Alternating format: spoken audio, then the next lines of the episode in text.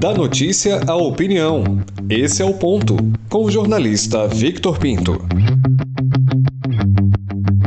Olá. Que era para ser a busca por uma vacina que venha nos tirar da pandemia que devastou 2020 de todos nós, se tornou uma briga birrenta política que só vai nos arrastar nessa calamidade sanitária e pública. O jogo agora das vacinas se tornou tacanho ao ponto de ter uma eleição presidencial daqui a dois anos como pano de fundo de uma situação caótica de um Brasil como um barco à deriva, sem rumo. A sensação é essa, de descontrole.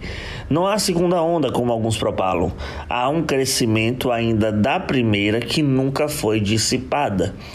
Claro que os nossos representantes vivem de uma hipocrisia estarrecedora, pois durante a campanha eleitoral, com aglomerações e descumprimentos tácitos das normas protocolares, o coronavírus foi deixado de lado. A campanha deveria ter sido feita? Sim. A eleição também, como parte do jogo democrático, mas não da forma como ocorreu. Agora, a preocupação, mas sem crédito, convenhamos. A discussão das vacinas nos anima, ao mesmo tempo nos deslacera a esperança quando há esse disse-me disse, essa guerra fria institucional eleitoral política. Enquanto países se unem em busca do bem, a lenha da discórdia nossa jogada na fogueira. As falas de Caiado, governador de Goiás, após reunião com Pazuello, ministro da Saúde, do possível futuro confisco de toda e qualquer vacina produzida em solo brasileiro ou que venha de fora é estarrecedora não fez nada, mas agora quer tomar aquilo de quem está fazendo. O plano de imunização enviado ao STF está sendo alvo de críticas de cerca de 30 dos 150 pesquisadores que assinam o documento por não terem sido procurados para a anuência daquilo escrito.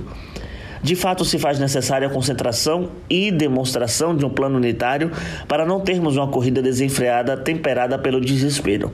Os estados e as federações municipalistas estão vivenciando o seu cada um por si e olhe lá um Deus por todos.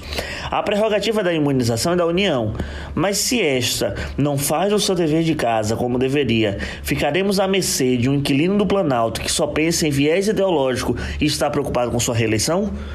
O fato de confiscar aquilo que não houve sequer uma tentativa de organização ou uma ajuda esclarecida para emplacar esforços científicos é revoltante. Vejamos, quais foram os reais incentivos do governo federal para que se pudesse chegar a um caminho rápido e seguro de uma vacina eficaz? Nenhum. Mas se o outro, como é o caso de São Paulo via João Dória, tem institutos que consigam produzir e achar algo próximo ao ideal, a lógica se vale do ataque, pois o Tucano estaria fazendo campanha presidencial, como dizem os bolsonaristas. O presidente não está preocupado com a doença, nunca demonstrou isso. Disse que a pandemia está no final. Final onde? De quem? A balbúrdia não está nas universidades, está no centro do poder mais importante do Brasil, o que nos faz refletir se realmente é necessário passar por tudo isso que estamos passando.